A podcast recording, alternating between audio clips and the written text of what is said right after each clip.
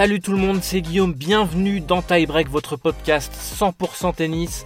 Et ils sont toujours à mes côtés, à droite de la chaise, Valentin. Salut Val. Salut Guillaume, salut tout le monde. Et à gauche de la chaise, Chad, comment ça va? Salut Guillaume.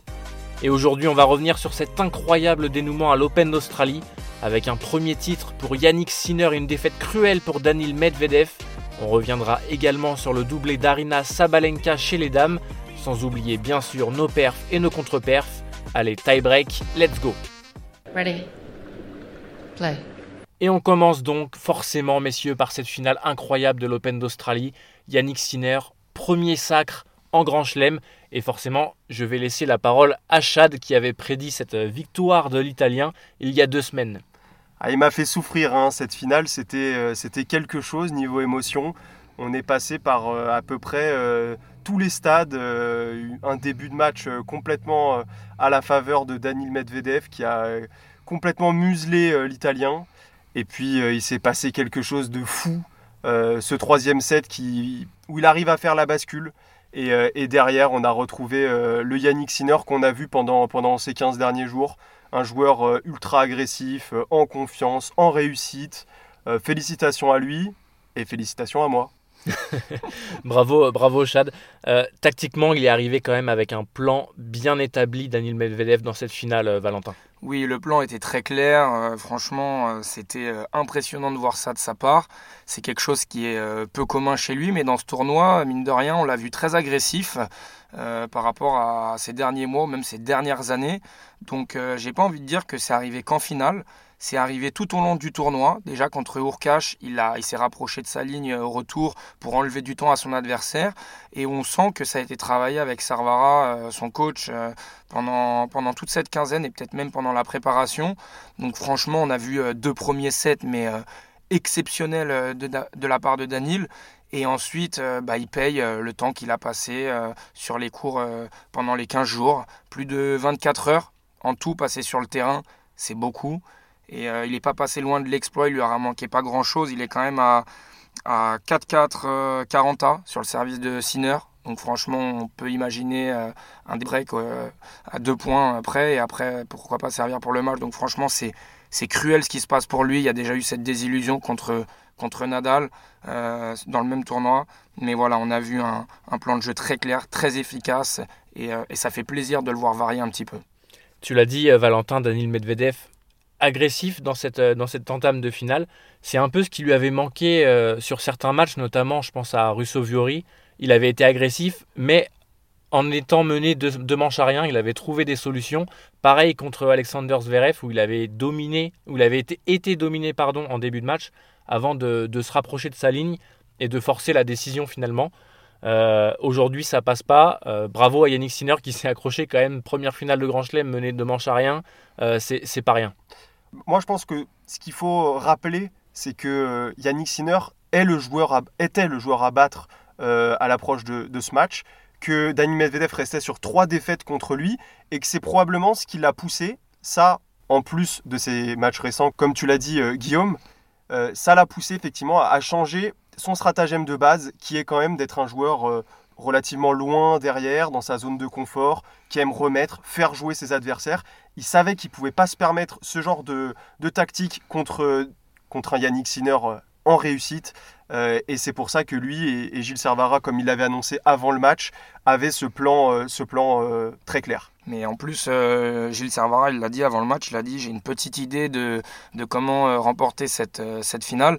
Et, et moi, j'ai l'impression que cette, cette finale, elle peut lui donner des idées pour la suite de la saison, la suite de sa carrière parce qu'au final, euh, son jeu, euh, aussi fort soit-il de fond de cours, eh ben, il perd de l'énergie, il peut se faire accrocher, il perd des sets, et, aujourd'hui, ça lui coûte le tournoi, très clairement. Donc euh, oui, Sinner, c'était l'homme à battre. Aujourd'hui, sans aucune contestation possible, l'Italien, ça a été le joueur le plus fort de tout le tournoi. Ça, euh, je suis bien d'accord. Mais pour moi, dans cette finale, pendant deux sets, il n'a pas existé. Et je me dis que euh, si euh, le Russe avait passé un peu moins de temps dans les tours précédents, justement, à, s'économiser, à aller vers l'avant, eh ben, on aurait peut-être vu un résultat différent. Alors, ça fait beaucoup de SI. Mais dans un futur proche, pourquoi pas le voir progresser dans, dans, le secteur dans le secteur du petit jeu. Voilà, on l'a reproché à Andrei Roublev aussi dans une ancienne émission. On avait parlé euh, de Medvedev, on avait dit que les deux, ils avaient du mal à faire évoluer euh, leur jeu. Bah, aujourd'hui, il nous a, il nous a prouvé qu'on avait tort et que euh, peut-être qu'on allait voir un nouveau Medvedev sur cette saison 2024. Et pour moi, Valentin, tu soulèves un point essentiel qui est celui de l'énergie dépensée par Daniel Medvedev dans les matchs précédents cette finale. C'est quelque chose qu'on a beaucoup reproché à certains joueurs. Je pense par exemple à Alexander Zverev. On l'a reproché à Yannick Sinner euh, avant ce tournoi et les précédents en Grand Chelem. C'était de, tout simplement perdre trop d'énergie euh, dans les premiers tours, les premières semaines et les matchs où ils sont censés être cliniques. Daniel Medvedev, je pense que s'il fait le bilan de son tournoi, ce qu'il doit se dire, c'est qu'aujourd'hui, il a coincé et que l'énergie qu'il a dépensée auparavant est celle qui lui a manqué sur cette finale. Il le dit lui-même, il le dit lui-même en conférence euh, euh, d'après-match, qu'au final pour lui ça reste quand même un tournoi réussi parce que euh, dès son premier tour contre le français Atman, bah, il a gagné par abandon, on le rappelle, il était lui-même proche des crampes et donc il annonce indirectement qu'il ne s'attendait pas du tout euh, à être en finale. Voilà, le parcours de Medvedev, c'est quand même euh, assez miraculeux, même s'il nous fait deux sets de très grosse qualité, 5-7 contre Usuvori. Enfin voilà, il a aujourd'hui le record de nombre de sets en Grand Chelem avec 31 sets disputés. Enfin, c'est c'est énorme quoi quasiment 24 heures passées sur le cours sur, sur, cette, sur cette quinzaine donc australienne pour Daniel Medvedev. Pour terminer sur cette finale, euh, messieurs, j'aimerais revenir sur ce qui est pour moi le, le game changer peut-être dans le quatrième set. Euh, 3 partout. Euh, Daniel Medvedev qui mène 0-30 euh, sur le service de Yannick Sinner. Et peut-être le coche manqué sur cet échange, une faute de revers, une grosse faute de revers alors qu'il était installé dans le point. Et, derrière, euh, ça a basculé à l'avantage de Yannick Sinner. Alors ça a basculé à l'avantage de, Yannick Sinner, mais c'est Yannick Sinner lui-même qui a fait basculer aussi la rencontre après cette grosse faute. Parce qu'après cette grosse faute, il sert, il quand même une très grosse première. Euh, ace, il me semble. Euh, derrière, on est à 30 A. Balle de break à sauver. Ace. Donc à partir de là, euh, Yannick Sinner, euh, monstrueux euh, fin de concentration pendant tout le match et pendant tout le tournoi, c'est quand même une perf. Moi j'ai beaucoup parlé de Medvedev depuis tout à l'heure, mais pour revenir sur ce qu'a fait Yannick Sinner, première finale en Grand Chelem, t'es mené 2-7-0, comme je disais 4-4-40, il y a ce jeu comme tu dis très bien Guillaume, qui est très dangereux pour lui, et il a réussi à, retourner ça à son avantage. Franchement, pour, pour soulever son premier trophée, c'est Enfin, c'est extraordinaire, vraiment, c'est fou. Et puis on parle de moments euh, clés, moments critiques dans le match. Tout, au tout début du cinquième set, il y a aussi ce, ce rallye de 39 frappes qui finit par gagner. C'est aussi un, tournant et c'est le, moment où, le plus jeune des deux joueurs a, su euh, faire la différence. Yannick Sinner euh, monstrueux donc dans cette finale, mais pas que. on va parler maintenant de la demi-finale face à, face à Novak Djokovic. C'était déjà un, un match référence pour l'Italien. Euh, battre le numéro 1 mondial euh, dans son jardin, lui qui était invaincu, euh, je crois, en demi-finale à, l'Open d'Australie. Complètement, il était, invaincu, que ce soit en demi et en finale, dans son jardin, à la Rod Arena. Là, pour moi, la performance, elle est avant tout mentale.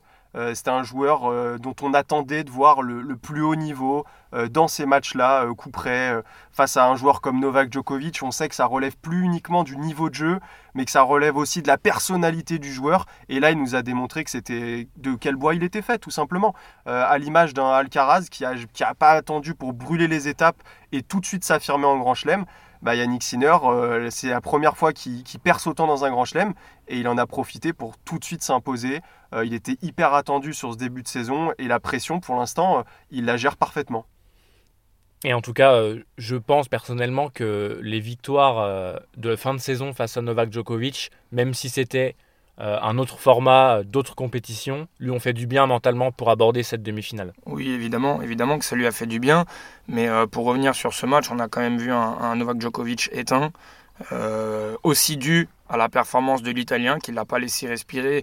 Et en général, c'est souvent l'inverse qui se passait. C'est Novak Djokovic qui breakait d'entrée pour mener 3-0. On a vu ce scénario des centaines de fois en Grand Chelem. Et là, c'est tout de suite lui qui a mené 3-0. et puis derrière, qui a fait cavalier seul. Alors, voilà. Troisième set, on, se demande comment il a réussi à accrocher un set. Et puis euh, derrière, il est revenu, on l'a senti euh, émoussé physiquement. Euh, voilà, moi, je pensais vraiment que Novak Djokovic allait remporter ce tournoi. J'ai été quand même très déçu de, ce match et globalement du tournoi en général du CERM. Je l'ai trouvé très limite physiquement. Alors il n'y a, aucune conclusion à, tirer de tout ça, mais, c'est vrai que la perf de, l'Italien, elle n'est pas à minimiser à l'Open d'Australie, c'est quand même une perf euh, euh, rocambolesque. Et dernier petit point sur cette demi-finale, euh, Yannick Sinner s'avançait sur cette demi sans avoir perdu de set. finalement, il a perdu le troisième set en ayant une balle de match, un moment qui aurait pu lui coûter très cher, ça aurait pu être quelque chose qu'il aurait du mal à digérer. on sait que s'imposer face à Novak Djokovic, c'est jamais simple, les derniers points sont, sont, très délicats et ça aurait pu trotter dans sa tête. Finalement, il s'en est sorti, il a verrouillé le match dans le quatrième set. Est-ce que c'est pas aussi cette perte de ce set qui lui a servi en finale? Il avait un moment référence où il a, entre guillemets, galéré dans le tournoi. S'il n'avait pas perdu le moindre set et qu'il avait concédé les deux premiers contre Medvedev, peut-être que l'histoire aurait été différente. Je pense qu'il s'est servi de cette expérience pour revenir aussi contre Medvedev. Et, ce tournoi qui affirme peut-être également aussi une hiérarchie très claire entre le, top 4 et, les autres, puisque Sinner, euh, tête des séries numéro 4 donc dans ce tournoi, avait euh, marché quasiment sur, euh, sur Andrei Rublev auparavant, 3-7-0. Andrei Rublev qui s'arrête encore à ce stade de la compétition. on attendait peut-être un peu plus de la part du russe. Moi, je te trouve un peu dur, Guillaume, parce que. alors, c'est à mettre au crédit de, l'Italien qui lui met 3-7. Et on disait tout à l'heure, il faut être capable de gagner 3-7-0 même quand on est un petit peu euh, secoué. Et dans ce match-là, on a vu les limites du Russe, mais au final, c'est lui qui, euh, dans tous les sets, a eu les opportunités en, premier. C'est lui qui a les balles de break en premier euh, dans le premier set. Au tie-break du deuxième, on l'a tous vu, voilà, il mène 5 points à 1. Et au troisième set, c'est encore lui qui a les balles de break en premier. Et là, encore une fois, où, où Sinner a été le joueur le plus fort durant tout le tournoi, bah, même quand il est en difficulté, il perd pas d'énergie euh, dans ce genre de match, mais il laisse pas de 7 en route. Donc euh, voilà, mais c'est quand même un match où, où il s'est fait peur, je pense. Il était bien content de mener 2-7-0 parce qu'à 1-7 partout, c'était pas la même chose. On rappelle qu'ils ont joué très tard le soir et que ça aurait pu durer et avoir un impact sur la suite du tournoi. Je trouve aussi que ce match euh, montre la différence entre Yannick Sinner et André Rublev, dans le sens où on a clairement vu que Yannick Sinner travaille énormément fait évoluer son jeu et ça se voit. Andrei Rublev a toujours autant de mal à conclure les points au filet. Il doit toujours se démener du fond de cours. Et peut-être que justement, c'est sur ces points importants-là dont tu parlais qu'il le paye. Oui, en plus, Sinner, il y a quelques mois encore, il y a quelques années, il avait du mal à se faire violence, à venir au filet. Et il y a un point bah, très important, tie-break du deuxième set, 5 partout eh ben euh, Sinner il fait coup droit et vient finir au filet. Ce que Roublev n'a pas réussi à faire dans ce tie-break. Et derrière il le paye cash. Donc euh, voilà la différence entre les deux joueurs. Elle est sur des petits détails, mais euh, qui aujourd'hui ont des grosses conséquences.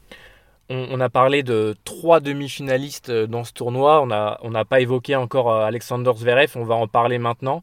L'Allemand tout proche de rallier la finale, qui s'est arrêté donc face à, à Daniil Medvedev. Gros tournoi quand même pour Zverev. Ouais, gros tournoi pour euh, Zverev qui a bataillé pour arriver euh, jusqu'au quart de finale, on va dire. En quart, euh, véritable masterclass de cette durant. ça a un petit peu coincé dans le troisième contre Carlos Alcaraz. Et finalement, j'ai envie surtout de souligner la grosse force de caractère pour réussir à s'imposer dans ce quatrième set, alors que la dynamique était complètement contre lui. On avait vu un Carlos Alcaraz qui commençait à être beaucoup plus, beaucoup plus en réussite, euh, beaucoup plus agressif. Ce tie-break du troisième set, quand Alexander Zverev le perd, je pense que peu de gens le voient aller gagner le match, et surtout pas en 4-7. Donc c'est quand même une victoire référence. On sait que c'est un joueur qui a du mal à aller chercher les plus gros noms euh, dans les tournois du Grand Chelem. Il peut se servir de ça. Derrière, évidemment, que s'il avait enchaîné avec une victoire contre Medvedev, ça aurait été d'autant plus beau. Mais rappelez-vous, on l'a dit, euh, la partie de tableau de Carlos Alcaraz et de Zverev était vraiment la plus compliquée. Pour Zverev, il aurait fallu battre Alcaraz, Medvedev et Sinner successivement. Je ne pense pas qu'il y ait beaucoup de regrets à avoir euh, pour, euh, pour l'Allemand. Au contraire, il y, a, de quoi repartir au travail avec, avec plus de confiance. Il s'installe, maintenant il est au coude à coude avec Roublev au classement je pense qu'on est tous d'accord pour, euh, pour dire qu'il va le dépasser, que normalement il va s'installer à cette cinquième place, juste derrière le, top 4 qui est assez, euh, assez rodé. Euh, voilà, je pense qu'il doit se détacher, il doit former un peloton individuel, cinquième mondial, juste derrière les quatre fantastiques. Moi, pour moi, il n'y a pas de Big Four, il y a un Big Five. J'en avais parlé la semaine dernière, je le mets carrément dans, le peloton de tête. il l'a il l'a démontré. Il y a toujours cette petite faille, peut-être, je ne sais pas si on peut dire mentale, mais il y a toujours des petites absences dans les moments importants. Et puis il a un manque de réussite énorme quand même, ce retour de Medvedev.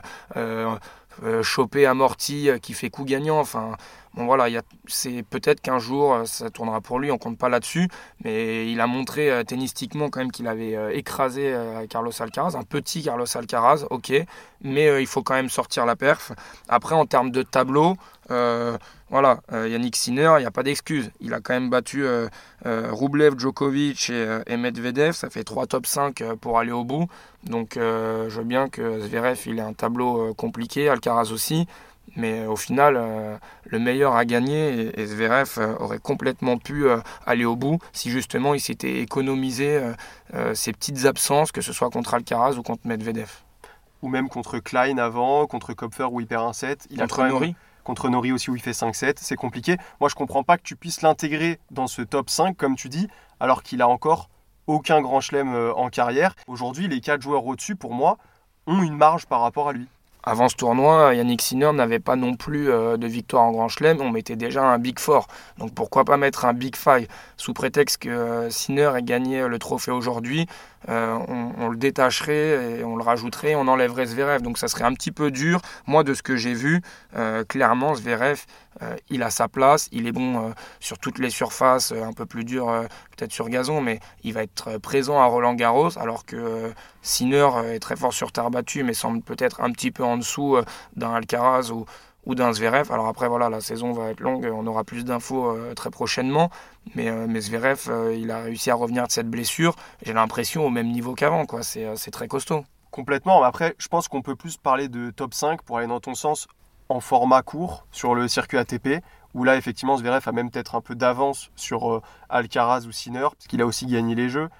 Par contre, en Grand Chelem, je suis désolé, mais on va devoir s'accorder pour être en désaccord. et justement, euh, dans le top 5, il y a Carlos Alcaraz qui s'arrête en, quart de finale à l'issue d'un match euh, assez étrange euh, face, à, face à Alexander Zverev, l'Espagnol qui a coincé, tout simplement. Il a coincé. Alors après, je ne sais pas pourquoi, j'ai envie de commencer par un élément qui, que je trouve assez important. C'est le fait qu'il n'était pas accompagné de Juan Carlos Ferrero. Et je dis ça parce que cette dernière semaine euh, particulièrement, j'ai trouvé l'importance des coachs hyper euh, prégnante. On a vu euh, Servara remettre maintes et maintes fois Medvedev dans ses matchs, beaucoup s'adresser à lui et vice-versa. Et là, sur cette finale, on a vu Darren Cahill sans cesse s'adresser à Sinner. Peut-être même qu'il y a eu des réajustements pardon, tactiques pendant le match. Je pense que c'est un manque qui a ne pas sous-estimer pour Carlos Alcaraz. Alors évidemment, sur, sur ce quart, il manquait beaucoup de choses. Il y avait des failles euh, un petit peu partout euh, dans son jeu, mais euh, c'est peut-être un, élément qui explique cette contre-performance pour lui. je suis quand même pas inquiet sur la longueur de la saison. Moi, je ne suis pas inquiet du tout sur la longueur de la saison, mais euh, cette défaite, euh, c'est un petit peu facile, même si tu résumes pas qu'à l'absence de son coach. Euh, il y a eu l'absence d'un plan de jeu établi peut-être avant le match. Enfin, c'est, ça a été très brouillon. On savait pas du tout où il allait avec ses 45 fautes directes.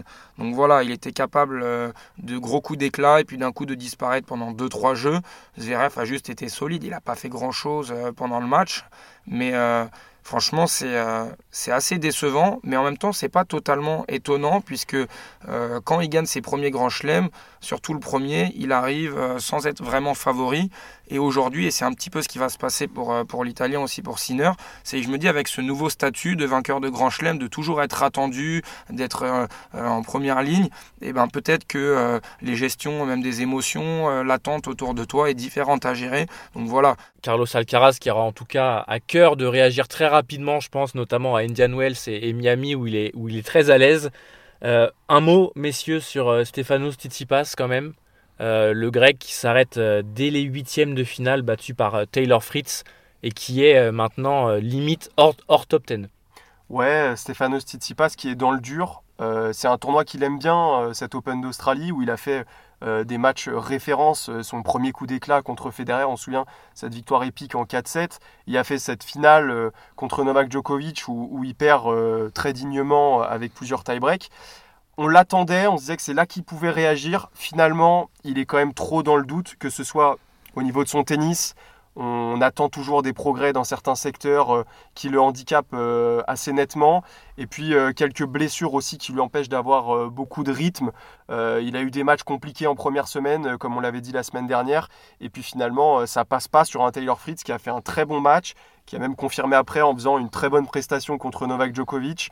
finalement, Tsitsipas, si on prend les 365 derniers jours, bah, il est à sa place, border top 10. Il va falloir qu'il bataille pour regravir les échelons. Je parlais de top 5, euh, maintenant, euh, Val surtout avec Zverev. Euh, bah, c'est à Tsitsipas de faire les efforts pour recoller et parler de top 6 peut-être. Voilà, c'est là c'est plus des efforts qu'il va falloir faire parce qu'il est dixième en ce moment et il est 50 points derrière lui. On a demi-nord, Rude et pas très loin Dimitrov. Donc franchement c'est la dégringolade. J'espère que personne ne se souvient du joueur que j'attendais en début de saison parce que j'avais cité le grec. Donc moi je suis très déçu. Euh, voilà, c'est euh, sur la continuité de la, saison dernière. J'espérais voir un changement, mais, euh, mais c'est très compliqué dans ce match. Il a eu beaucoup de mal au retour. Il a gagné 14% sur les premières balles de, Fritz. Alors je veux bien que Fritz soit un très bon serveur, mais 14% c'est quand même très très peu. Et puis il n'y a pas vraiment de signe de révolte. Donc voilà, on va, on va laisser du temps. c'est le début de saison, mais pour l'instant c'est très compliqué. Et forcément, pour euh, finir sur cette euh, Open d'Australie chez les hommes, on va parler des Français. Ils étaient deux en huitième de finale. Malheureusement, Adrian Manarino n'a pas existé face à, Novak Djokovic. Il avait eu une, semaine, euh, une première semaine très compliquée. On en parlait justement. Trois matchs en 5-7, c'était déjà incroyable de le voir à ce, niveau-là. Et Arthur Cazot également, battu par Hubert Urkacz, le Polonais. frustrante cette défaite pour Arthur Cazot parce qu'on a vu qu'il était malade la veille. Et on en attendait tellement après ces, ces résultats de la première semaine, mais euh, un, très bon tournoi quand même pour, pour le jeune Français. Ouais, il tombe pas sur n'importe qui. Euh, aller chercher Uber Urkach, même si on sait qu'il avait un petit peu de mal en Grand Chelem euh, autre part qu'à Wimbledon, c'était quand même mission compliquée. après les gros matchs qu'il a fournis, le manque d'expérience aussi, parce qu'enchaîner ces matchs au meilleur des, des 5-7, c'est compliqué. Euh, finalement, il, a donné ce qu'il pouvait donner de mieux. Peut-être un tout petit, petit regret, c'est dans le premier set où il mène 3-0 très rapidement. Euh, probablement qu'à ce moment-là, il doit, il doit être plein de confiance. On se dit que bah, il a ce qu'il faut pour aller chercher euh, au moins ce premier set et peut-être après continuer sur, sur cette vague de confiance qu'il avait. Finalement, voilà, il se fait, il se fait rattraper, mais c'est quand même hyper encourageant parce que les deux premiers sets, si je dis pas de bêtises, se terminent au tie-break. il est là, euh, contre un Aubert Urkach qui a complètement le, niveau euh, euh, top 10 ou presque. Donc c'est une défaite, c'est ce genre de défaite encourageante. ce qui n'est pas vraiment le cas de celle d'Adrian Manarino qui était complètement en bout de course, qui a, qui a juste rien pu faire face à un Novak Djokovic dans son assiette, où il n'a rien donné. voilà, même quand Adrian a pris un, un jeu, Novak Djokovic a, à pester, il voulait, tout de suite serrer le jeu, donc euh, c'était très compliqué. Bah, on, va, on va retenir le positif. Manarino, meilleur classement en carrière, 17e mondial, c'est très fort à son âge. Et Caso, bah, c'est un tremplin ce début de saison, ce titre en challenger, cette deuxième semaine à l'Open d'Australie. On en veut plus je pense qu'on euh, n'en voudra pas à nos Français. On a quand même bien vibré avec les, Français durant ce tournoi, que ce soit chez les dames, ou on le verra plus tard, ou, chez les hommes. Mais, euh, mais ce qui est intéressant de voir, c'est que Urber Urkash était quand même bah, un des meilleurs serveurs du circuit. Et euh, Caso met plus d'ace que lui, 18 ace pour notre Français dans ce match encore. Mais euh, ce, joueur a une épaule euh, bionique, c'est pas possible. Enfin, franchement, c'était, fou, ça tombait à, tout va. Et euh, voilà, petit regret au, retour qui, lui aussi, sur les premières balles de son adversaire, a eu beaucoup de mal avec seulement 9% de points gagnés. Et malgré ça, il a commencé, comme tu le disais, Shadi, en breakant d'entrée. Donc on s'est dit qu'il y avait peut-être possibilité d'eux. Et puis après on a appris voilà qu'il avait des douleurs au niveau du ventre, donc il se sentait pas très bien. Mais euh, ça reste quand même un tournoi euh, incroyable. Et le plus dur arrive pour lui, je pense, c'est que maintenant il va arriver avec euh, de nouvelles attentes. Mm, voilà, c'est pas évident à gérer. Je pense qu'il est quand même bien entouré. On l'a vu durant ce tournoi. Il avait l'air serein. Ça n'avait pas l'air pour lui d'être une surprise de gagner tous ces matchs-là. Et ça, c'est à noter parce que souvent, quand, quand, on fait ce genre de perf, on peut un petit peu s'enflammer, jeter sa raquette. Non, non, lui, il savait où il allait, il savait ce qu'il avait fait et ce qu'il a à faire. En tout cas, j'ai hâte personnellement, messieurs, de le voir évoluer en indoor. Euh, je trouve qu'il a un jeu qui va à merveille pour, pour briller sur cette surface. Et je pense qu'il aura à cœur de le faire à Montpellier, chez lui, dès cette semaine. Oui, complètement. À Montpellier, ça, ça va être peut-être pour lui euh, le début de quelque chose, euh, parce que le Grand Chelem c'est à part, là on revient sur un format normal, mais il va falloir comment il sent, euh, premier tour contre Marterreur, donc voilà, premier tour très abordable, mais encore une fois, c'est là, tu n'arrives plus dans la, même, dans la même position, donc c'est ça qui va être intéressant aussi, la gestion des émotions, la gestion des moments importants, de jouer devant ton public, donc voilà, c'est une nouvelle semaine qui approche, on aura le temps d'en parler, mais c'est quand, quand même des bonnes nouvelles pour nous des excellentes nouvelles même pour le, tennis français. Adrien Manarino, Arthur Cazot, voilà. Et les autres qui nous ont fait euh, bien rêver pendant cette quinzaine. Euh, on va passer tout de suite au tableau féminin, messieurs. Changement de balle, ramasseur s'il vous plaît, new balls please. Et après les messieurs, on passe donc aux dames et cette fois je vais laisser la parole à Valentin qui avait annoncé Arina Sabalenka vainqueur de cette Open Australie. Bravo Val. Oui, merci Guillaume. Euh, je ne pouvais pas avoir raison chez les hommes et chez les femmes. Mais euh, j'ai eu confiance en la Biélorusse. Et euh, c'était pas gagné parce qu'on se rappelle euh, qu'avant l'Open d'Australie, elle avait perdu en finale à, Brisbane contre Ribakina, 6-0, 6-3. Mais, mais depuis un petit moment maintenant, elle est, elle est très constante, surtout en grand chelem. Donc pour moi, voilà, elle faisait office de, de, favorite. Et elle a quand même bien confirmé parce qu'elle n'a pas perdu un set durant tout le tournoi. J'ai trouvé franchement qu'elle était très sereine, Contrairement à il y a encore quelques mois ou quelques années où mentalement euh, c'était parfois friable, et ben là j'ai trouvé qu'elle était euh, très forte dans la gestion euh, des émotions. Donc voilà, moi j'ai pris beaucoup de plaisir à, voir ces matchs, à la voir évoluer. C'est une joueuse qui fait beaucoup de bien au circuit féminin, elle est vachement souriante, elle est active sur les réseaux. Enfin voilà, elle est, elle est très solaire. Et son tennis, elle est hyper percutante. Alors il y en a qui aiment, il y en a qui, qui n'aiment pas. Mais, euh, mais moi, ça me plaît. Je trouve, mine de rien, qu'elle progresse. Et, euh, voilà, elle a fait un, tournoi, on peut le dire, euh, parfait, avec peut-être la finale avant l'heure en, demi-finale. Mais, mais voilà, c'était un sacré tournoi et il y a une belle saison qui s'annonce pour elle, je pense. On sent que, que la Biélorusse a vraiment été libérée par ce premier titre en Grand Chelem il y a un an, du coup, jour pour jour. Et donc, ce, doublé qui intervient aujourd'hui, c'est vraiment la, confirmation pour, euh, pour la Biélorusse. Ouais, tout à fait, c'est la confirmation. Euh, un an, comme euh, vous l'avez dit, après son premier titre. Alors, comme, comme a dit Valentin, elle est, elle est très régulière en Grand Chelem, très souvent demi-finale, finale sur les dernières éditions. Donc, c'est impressionnant. Elle, a cette faculté. Plus elle, plus elle avance dans les tableaux, à, gagner en confiance, à perdre finalement que, que, très tard quand elle est lancée. Elle a aucune défaite en, quart de finale, comme on le disait euh, euh, avant l'émission. 8 euh, sur 8, très impressionnant comme statistique. après, voilà, félicitations Valentin pour ce, pronostic. Je regrette quand même qu'elle n'ait pas été testée un petit peu plus en finale, hein, tu me permettras.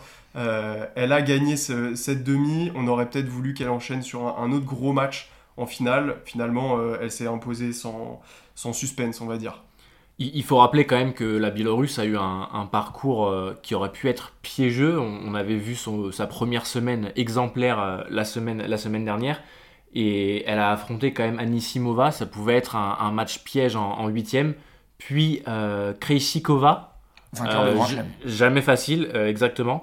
Puis Coco forcément la, la finale avant l'heure, puisque dans ce tableau féminin, les, têtes de série ont, rapidement disparu, mais c'était la, demi-finale euh, qu'on attendait de ce côté-là. Euh, vraiment, Arina Sabalenka, euh, qui a perdu seulement 31 jeux sur cette Open Australie, impressionnante. Elle a tenu son rang, et contrairement aux autres, parce qu'on en parlait dans les émissions précédentes, bah elle, elle n'a pas perdu de temps dans les premiers tours et elle s'est pas fait surprendre. Donc voilà, moi je suis très déçu de, de Ribakina, de Zviatek pas du tout de, Coco parce qu'elle a tenu son rang jusqu'à cette demi-finale et, euh, et, ça fait très plaisir d'ailleurs parce que euh, ça fait deux grands chelems de suite euh, qu'elle répond présente. Mais, mais voilà, Sabalenka, les premiers tours c'est expéditif, on perd pas d'énergie et comme tu l'as dit Chad, c'est 8 sur 8 en quart de finale de grand chelem. Donc à partir de là, une fois qu'elle est lancée, c'est difficile de l'arrêter. Tu parlais de, Coco Gauff, Valentin, on peut enchaîner sur l'américaine du coup il y avait eu cette finale à, l'US Open face à déjà Arina Sabalenka, cette fois remportée par, par Goff. Est-ce que c'est un, duel qu'on va souvent revoir euh, cette saison? Ça peut être intéressant. Ça peut être très intéressant, effectivement. Pour l'instant, c'est les joueuses qui, qui ont été les plus régulières. Alors, l'échantillon n'est pas très vaste, c'est juste sur ce premier mois de compétition, mais elles vont être amenées, c'est sûr, à, se recroiser cette année pour revenir à, ce match en demi-finale, qui était probablement le match du plus haut niveau euh, qu'on ait eu euh, cette, euh, cette quinzaine chez les femmes, il y a eu l'opportunité pour Goko Goff d'aller embêter, faire douter pardon, Sabalenka. elle n'a pas réussi à, confirmer son bon retour dans le premier set. Elle mène quand même 6-5, 30-0 après avoir été menée 5-2, balle de 6-2. Donc elle avait complètement repris la dynamique, le momentum dans ce match.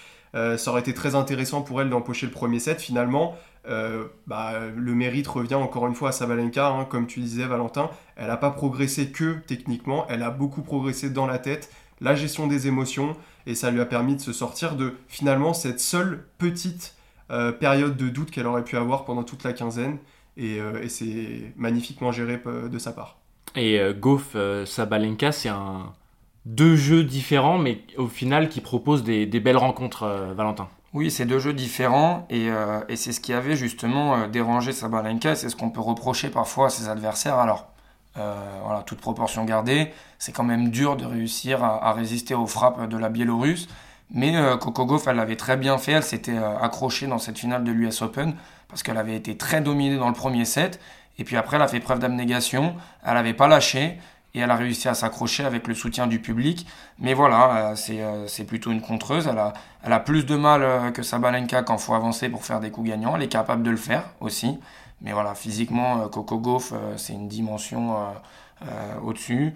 Mais voilà, chacune a ses qualités. C'est très agréable en tout cas de, suivre leur affrontement. Et voilà, elles sont très jeunes, 19 ans pour l'une, 25 ans pour l'autre. ça promet. Ça promet en effet. on a parlé donc de Sabalenka forcément et de Coco Gauff. On va parler de, la finaliste désormais Qinwen Zheng, la chinoise, qui aura profité d'un tableau favorable. Euh, elle en aura profité à merveille puisqu'elle s'est ici euh, sur sa première finale de, Grand Chelem et elle fera son entrée dans le, top 10 euh, dès ce lundi. Tout à fait, une progression constante de la part de la chinoise. Euh, en 2022, elle a gagné euh, son tout premier titre. Alors, c'était pas sur le circuit principal, c'était en 125, mais c'est son premier fait d'armes, on peut dire. Elle avait très bien enchaîné. Elle avait fait sa première apparition en deuxième semaine en, Grand Chelem à Roland Garros. Euh, ça lui avait valu une belle montée dans, dans le top 30.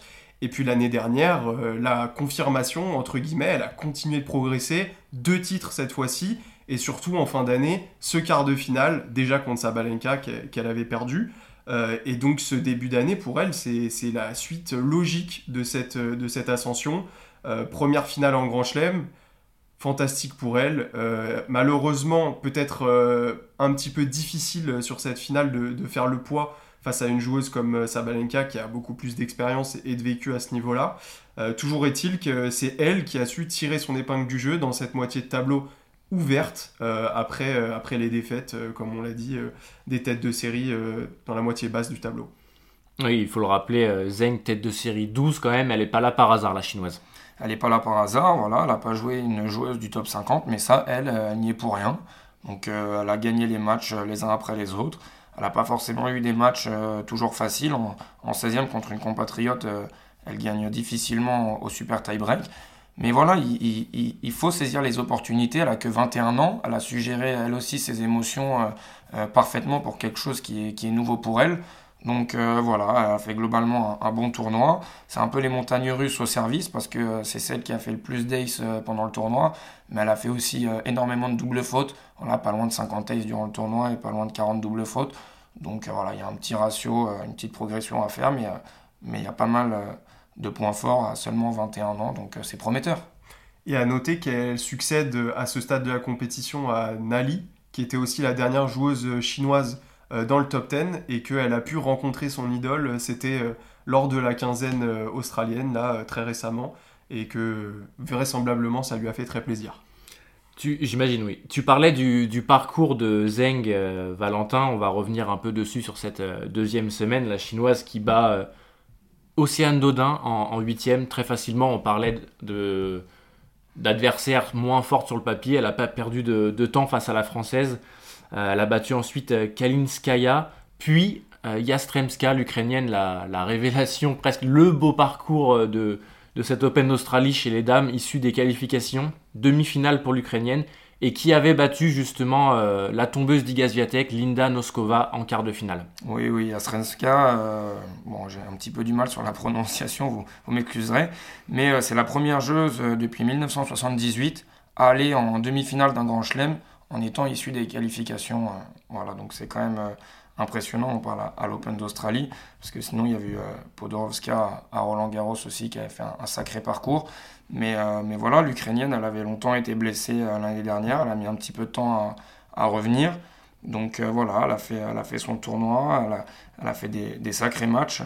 En demi-finale, elle est tombée contre une, Zeng très solide. Donc voilà, elle a fait un, beau tournoi. Si on peut revenir aussi sur le, match de la Française Océane Dodin contre, contre Zeng, c'était très compliqué au niveau de l'attitude. Franchement, c'était très mauvais.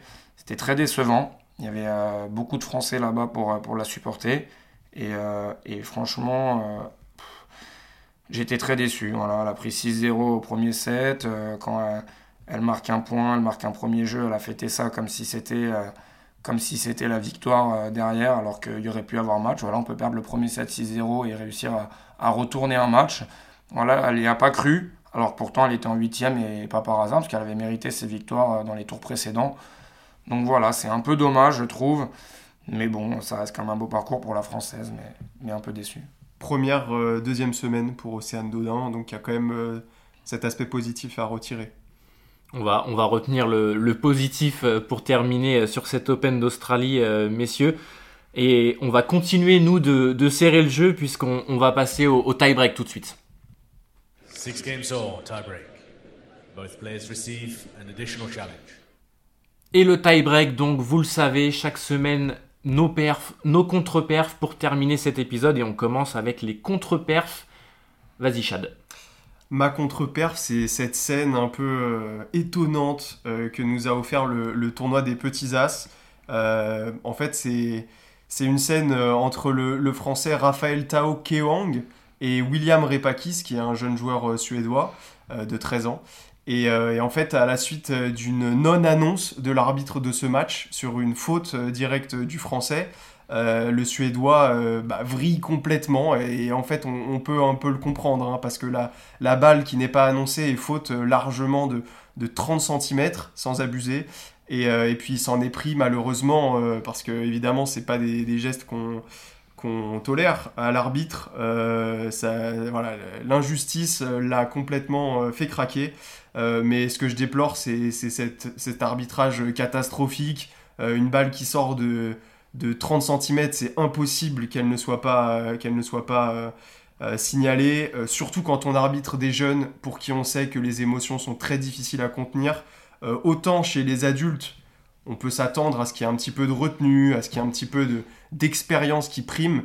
Autant chez les enfants et, ces, ces, jeunes joueurs, il faut les aider, il faut être un minimum sérieux c'est insupportable. Franchement, les images sont, sont, sont moches et euh, j'en viens presque à comprendre le geste de ce jeune joueur. Le, coup de gueule de Chad euh, cette semaine. Val, ta contre-perf oui, je suis pas très d'accord euh, avec toi, Chad, sur cette contre-perf, mais, mais c'est ton choix. Moi, je vais partir plutôt sur, sur le classement du double et, et, cette victoire de l'Open d'Australie de, de Bopana et, Matthew Ebden.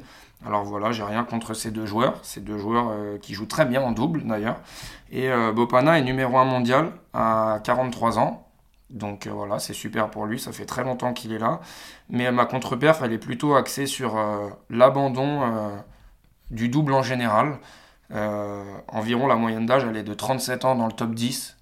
Voilà, moi je trouve ça dommage quand on connaît la qualité des joueurs en simple qu'il y a chez les 400, 500e joueurs mondiaux bah voilà, peut-être se dire qu'à un moment, euh, beaucoup plus jeune, prendre l'initiative et se dire euh, pourquoi pas entamer une carrière euh, de joueur professionnel en double plutôt que d'insister dans des petits tournois. Voilà, on sait que le double, mine de rien, on peut gagner quand même très bien sa vie, on peut faire les plus grands tournois du monde. Et, et aujourd'hui, bah, c'est c'est franchement c'est délaissé je trouve ça je trouve ça dommage parce que ça pourrait être très attrayant et, très cool à suivre donc euh, voilà, je suis, un, je suis, un, peu déçu. J'ai rien contre le numéro 1 mondial qui a 43 ans. Mais, euh, Mais voilà, je pense qu'il y a mieux à faire. Notamment en, France. Le double, c'est vrai, a beaucoup d'importance dans d'autres pays, euh, États-Unis, Australie notamment. En France, c'est vrai que c'est un peu plus compliqué des fois et on voit que dans le monde également. Euh, ma contre-perf pour terminer sur euh, ces points un peu négatifs, ça sera Grégoire Barrère, malheureusement, début de saison ultra compliqué pour le Français qui défendait son titre cette semaine à, Quimper et qui malheureusement s'est incliné au premier tour face à Virtanen le Finlandais. Euh, Grégoire Barrère, cette saison, c'est une, une petite victoire lors de son premier match en qualification de Brisbane face à Sweeney. Derrière, 9-7, 9-7 perdus. Euh, voilà, c'est très compliqué. Euh, Michelsen, bon, Tommy Paul à l'Open d'Australie, c'était compliqué. J'espère que Grégoire Barrère va, rebondir très rapidement, notamment dès Montpellier cette semaine. Il avait déjà eu une période compliquée euh, en 2020. Euh, il était sorti déjà du, top 100 avant de le retrouver en 2022. Donc on va, souhaiter la, même chose euh, à Grégoire Barrère très rapidement. On va passer à, nos perfs désormais pour finir sur une bonne note cet épisode, messieurs. On va garder le, même ordre. Vas-y, Chad. Ma perf, c'est cette annonce du tournoi du Paris Rolex Masters qui a fini par euh, annoncer que la délocalisation du tournoi allait être opérée en 2025. C'était dans les, dans les petits papiers, on savait qu'à un moment ou un autre, euh, euh, le tournoi quitterait les installations de, de Bercy, l'accord Hotel Arena comme on l'appelle officiellement. c'est chose faite, donc on sait que ce sera pas cette édition mais la suivante. et là où je trouve ça positif, c'est dans le sens où c'est un tournoi que l'on aime tous, euh, euh, tous les fans de tennis français. Je pense qu'on a, on a des souvenirs euh, dans, ce tournoi-là et qu'on va pouvoir en profiter pleinement une dernière édition en se disant que c'est la dernière et qu'il faut, il faut y aller à un maximum, profiter une dernière fois de, de ce cours numéro 1 si spécial, de cette ambiance sur le central où on a vu tant de matchs qui nous ont transportés. Euh, il y aura une nouvelle, une nouvelle aventure et une nouvelle histoire à écrire à, la, à, Défense Arena, qui est beaucoup plus apte à faciliter la progression du tournoi euh, pour les années à venir. Mais, euh, mais voilà, une dernière, une dernière danse à, à Bercy, ce, sera, ce sera avec plaisir. Une dernière danse à Bercy et peut-être aussi une dernière danse, moi, pour Dustin Brown. Dustin Brown qui a annoncé sa dernière saison sur le circuit, donc je ne sais pas s'il va faire beaucoup de matchs. Euh, pour euh, dire un petit peu, euh, peut-être qu'il y en a qui ne connaissent pas Dustin Brown. Dustin Brown, c'est un, c'est un joueur allemand d'origine jamaïcaine qui a joué sur le circuit pendant de nombreuses années et qui avait un style de jeu très atypique, très spectaculaire, avec des coups sortis de nulle part. Et, pour la petite histoire, c'est un des seuls joueurs qui a un ratio positif contre Rafael Nadal. Voilà, il l'a joué deux fois, il l'a battu deux fois, une fois à Wimbledon et une fois au tournoi de Halle. Donc euh, voilà, c'est euh, ça m'a rappelé des souvenirs, le fait qu'il annonce euh, sa, fin de carrière, parce que c'était un joueur franchement extraordinaire et, qui m'a beaucoup plu. Et pour terminer sur ces perfs, la mienne, c'est tout simplement ce début de saison 2024 exceptionnel. voilà, je trouve que le tennis avait un peu disparu des, des, sports majeurs, on va dire, aux yeux du grand public. Et j'ai l'impression qu'il y a un réel engouement depuis ce, début de saison. Euh, le retour de Rafael Nadal, des matchs incroyables à l'Open d'Australie, une nouvelle génération qui commence à s'affirmer. Euh, voilà. D'ailleurs, euh, Rafael Nadal a annoncé qu'il allait revenir dès le, tournoi de, Doha, donc c'est très bien, pas une très longue absence pour l'Espagnol. voilà, très content de ce début de saison et j'espère que, que ça va durer. Et c'est la fin de cet épisode. Un grand merci à vous de nous avoir écoutés. N'hésitez pas à nous rejoindre sur nos réseaux sociaux X, Instagram, Facebook et TikTok, à partager ce podcast, à nous mettre 5 étoiles si vous êtes sur Spotify ou Apple Podcast. Si vous avez des suggestions ou des commentaires, on sera là pour échanger avec vous. Merci Valentin, merci Chad, et on se retrouve très vite pour un nouvel épisode de Tiebreak. Ciao Salut Salut